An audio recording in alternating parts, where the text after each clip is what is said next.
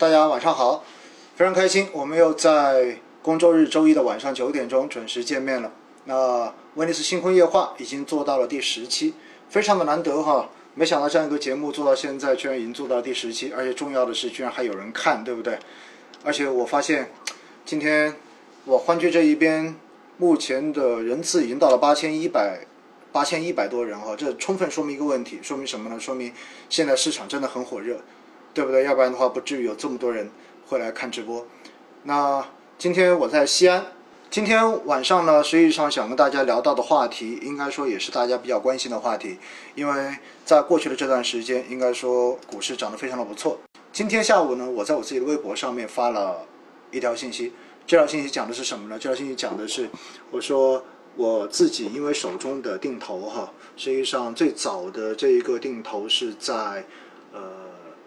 这是我手中现在定投所持有的份额，最早的应该是从二零一五年的四月份开始积累下来的，也就最长的呢已经有五年的时间。那创业板指数我自己定投应该是在二零一六年的下半年开始定投的，所以到现在呢就是呃不满四年，三年多快要满四年的时间。其实，在去年哈一度还看到那一个定投收益率的时候，很多人还在怀疑。因为我平时跟大家讲到定投的时候，经常会去强调，强调说到什么呢？就是说到建议大家一定要年化百分之十五以上，然后作为我们的一个止盈线，而中证五百是要用百分之十到百分之十五的年化收益率来作为我们的一个止盈线。那当时呢，就是去跟大家去讲了这样一个相应的止盈线。很多人当时还特别的怀疑，说老师你都定投了四五年了，如果你现在要去继续呃进行。等待这个止盈线，意味着你可能要盈利百分之五十、百分之六十，你才能够达到赎回线，有可能吗？结果没想到哈，今年到现在为止，到今天收市，大家知道吗？创业板指数今年以来的上涨幅度为百分之六十点六九，而中证五百今年也已经涨了百分之三十点九八，上证指数最大的这一个也涨了百分之十二点八九了，所以呢。我今天下午发的那个呃微博上面写的是，如果创业板再再涨百分之十五，我就应该可以做止盈了。但实际上呢，呃，今天看到创业板的一个涨幅之后，我发现我距这个目标又近了一下，因为今天涨了百分之三点九九嘛，所以相当于再涨个百分之十左右，我就已经到了我的创业板指数基金的止盈线了。非常开心哈，非常开心。应该说，在过去的这段时间，大家应该都非常开心，因为市场真的很强势。而且呢，包括两融数据也好，两融的余额数据也好，也一直都在往上涨。而且呢，包括北上资金今天又出现了净流入。于是呢，有很多人在上周跟大家去讲到我们牛市是否已经来了的时候，我记得我应该跟大家有强调过我的观点。我的观点就是什么呢？就是其实这波牛市不是说现在有没有来，而是这波牛市的起点真正要去回溯，可能是从二零一九年的一月四号。两千四百四十点的那一波，其实就已经开始算是牛市的起点。只不过呢，在中间会有一定的这种调整跟波折，尤其是今年二月份疫情发生之后，所以呢，一度会出现了一定的这一种回调，调到两千六百多点上证指数。但实际上，创业板指跟中证五百指数从去年到今年，应该说是一路在扶摇向上的，涨得非常的强势。所以呢，在这样子的背景之下。再去说牛市有不用来，我觉得其实这个话题已经不用再去争辩了。只不过呢，这个牛市到底是我们曾经所经历过的那种疯牛，像二零一五年一样，还是说我们从来没有经历过的像美股一样的那种慢牛？我觉得这是我们可以去争辩的事情。那实际上呢，我们说哈，很多人在熊市中间其实不会怎么亏钱，但是在牛市中间有时候很容易亏钱。因为牛市会让人放松警惕，会让人觉得好像市场的这种涨法，让我们会过高的去估计自己的投资实力，估计自己的这种专业水平。所以呢，在上一次的直播中间，我记得我也去强调过这句话。我的意思是说什么呢？就是说，实际上如果市场再涨一阵子，很有可能你会发现市场上的股神会变得越来越多。因为今天在欢聚上面，我们听直播的银行的朋友会特别的多。然后中间就说呢。呃，其实如果发现很多客户来主动问我们该要买什么基金的时候，这个时候其实风险已经慢慢的变得越来越大了。然后大家就发现，其实在过去的这一段时间，应该说主动到银行网点来跟我们联系，或者说在微信上面来问我们该要去配置什么基金，该买些什么基金比较好的，这样子的客户应该本身已经变得越来越多了。结果呢，在网络上面就有一个回复，获得了很多的赞。这个回复是说什么呢？说这个时候还不算什么，什么时候你发现大爷大妈们主动的来到银行，来到你的面前，告诉你你该去买什么股票，他开始给你推荐股票的时候，那么这个时候可能牛市就差不多了，可能就已经到顶了。所以呢，当看完之后哈，我们业内的很多朋友看到这个笑话都觉得特别特别的好玩，确实都是这样子的。最近哈，有很多人截图给我看。真的，就身边各种人都在问说，哇，这个基金是不是要卖、要买进来了？该不该一次性买入？该买些什么东西？还有一些人的话呢，就说我能不能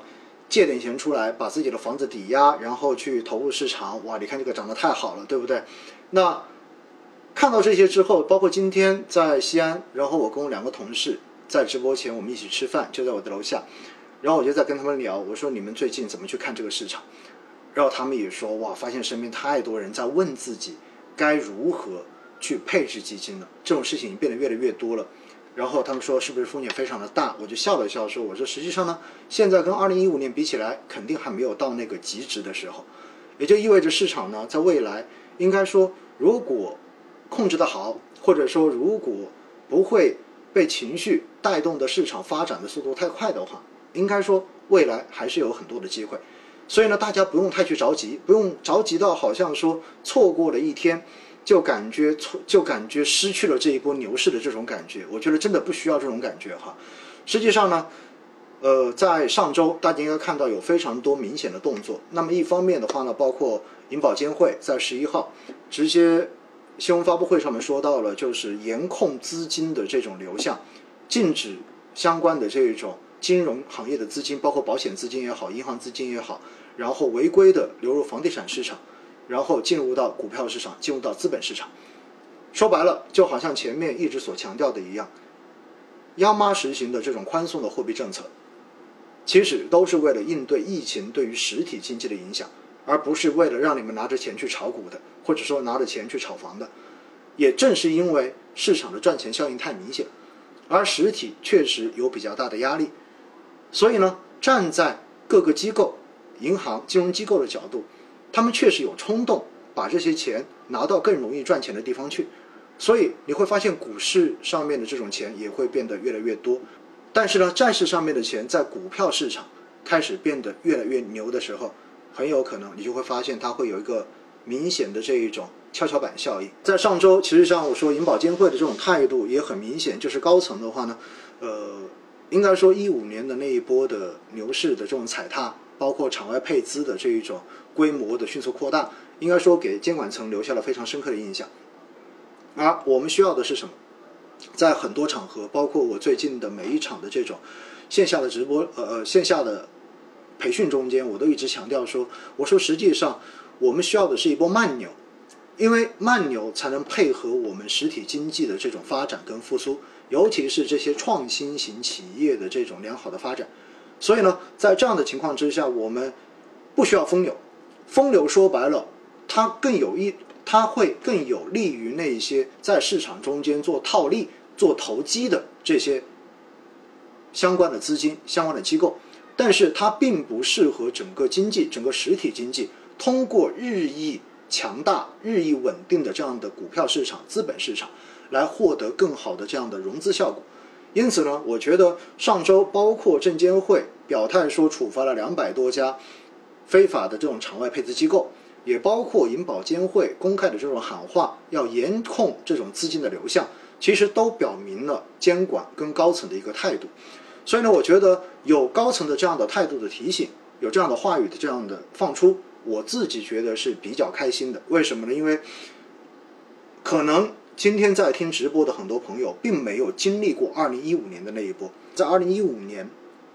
市场涨上四千点的时候，也就上证指数到四千点以上的时候，当时人民日报是发了一篇社论的。那篇社论上面写的是什么呢？写的是四千点是牛市的新起点，这就很要命了。这就相当于官方的话直接肯定说四千点会是一个起点，也就意味着当时实际上。呃，官方高层对于市场的态度是非常的正面，非常的积极，所以基本上没有去提示风险。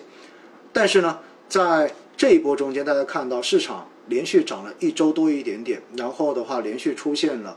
这种大盘的这种拉升，出现了也才大概五个交易日左右，然后高层就已经频繁的在这喊话，而且后面还有说到一点，说的是什么？说的是我们需要的是理性的去呵护我们的资本市场。所以呢，我觉得高层有这个态度，我自己是觉得更加的放心。这证明至少高层的话呢，会非常的清楚，就是我们到底该做些什么，到底我们需要的是什么东西。我觉得这是非常非常重要的一个前提哈，就是有一个非常冷静的这样的思考，全局性的思考。这对于未来的这一波长牛，应该说是非常非常重要的一个前提，或者说一个基础。因此呢，我自己对于这一波市场未来的看法，我也跟大家讲讲我真实的看法。实际上，在前几周，我在全国，然后银行渠道里面在巡回，然后做这种市场的讲解跟培训。那么在这种在这个过程中间，呃，我每一场都会跟大家去讲到现在股市的情况，然后现在债市的情况，到底该怎么去看这个事情。那每一次呢，我都会不厌其烦的去讲一个逻辑，就是为什么我会觉得中国的 A 股。在未来一定会有一个非常长期的这样子的慢牛行情，而且一定会有牛市。那讲完这些之后呢，当然你会发现我自己实际上对于未来的这一波牛市，或者说现在我们正在经历的这一波向上的牛市，我自己是有非常充足的信心的。但是这个信心的充足是建立在什么样的情况之下？是建立在一个比较中长期的周期的这样的情况之下，所以呢，我对未来的市场我自己还是抱有乐观的态度，而且呢，呃，我认为哈市场肯定会有调整，它不会说一条直线就这么上去了，因为直线就这么上去之后，肯定到最后的结果是不稳的，那就是疯牛，疯牛之后怎么上去，肯定就怎么下来，所以呢，它一定会有调整。但是我相信，在这个调整过程中间，除非海外或者说就是外部的环境有什么大的黑天鹅事件出现，那么大概率未来这一波调整再上去，调整再上去，整个市场的底部应该是一步一步的开始往上面进行抬升的。我认为大概率应该是这样一个的一个市这样的一个市场。因此呢，大家还没有很多人说还没有来得及上车，或者说做了止盈的。然后担心后面会错过，我觉得大家根本就不要有这种担心哈。我还是建议，就是很多，尤其是初初进入到投资市场的这一些投资者，我建议你还是按照正常的这一种规律来进行大额的扣款、大额的定投就 OK 了。我觉得这是基本上可以忽略短期波动的一种资金入场的方式，好不好？这是就这个问题我们的一个解答。